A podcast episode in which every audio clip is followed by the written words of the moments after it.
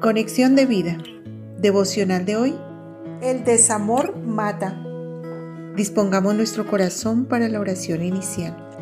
Padre, ayúdame a buscar la restauración y la reconciliación con las personas a las que he ofendido o me han ofendido. Coloca en mi corazón tu paz y en mí la humildad suficiente para reconocer mis errores y olvidar la ofensa.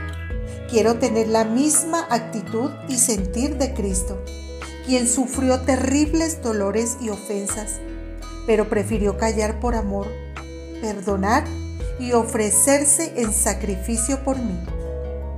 Amén. Ahora leamos la palabra de Dios. Mateo capítulo 5 versículos 22 al 24. Pero yo os digo que cualquiera que se enoje contra su hermano será culpable de juicio.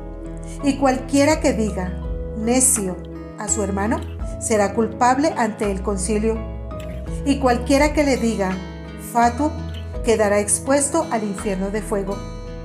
Por tanto, si traes tu ofrenda al altar y allí te acuerdas de que tu hermano tiene algo contra ti, deja allí tu ofrenda delante del altar y anda, reconcíliate primero con tu hermano y entonces ven y presenta tu ofrenda.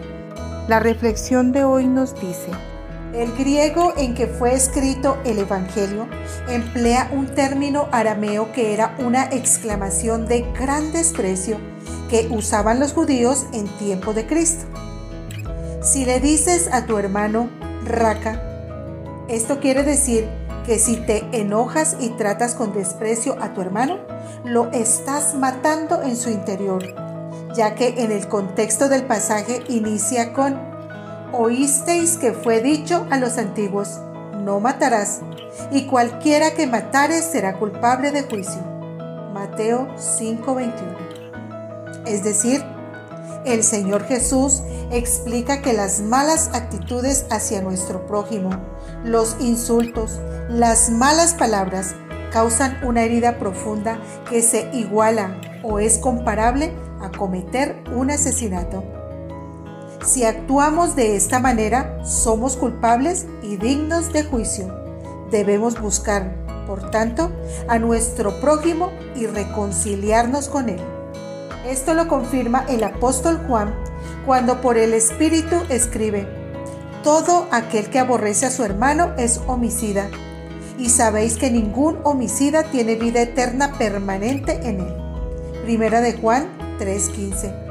Es decir, esta actitud de aborrecer a nuestro hermano es un acto que practican los incrédulos y no debe permanecer en nosotros, los hijos de Dios. Recordemos que lo contrario a aborrecer es amar.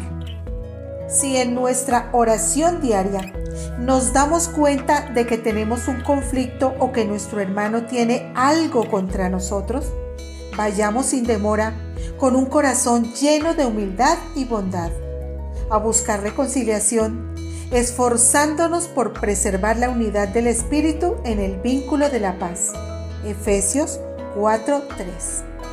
Si luego de dialogar con tu hermano, en la guía del Espíritu, hay paz en tu corazón y paz en el corazón de tu hermano, habrás conseguido poner en práctica de verdad el amor de Cristo. Este amor que restaura, consuela y da vida contrario al desamor que mata. Visítanos en www.conexiondevida.org. Descarga nuestras aplicaciones móviles y síguenos en nuestras redes sociales.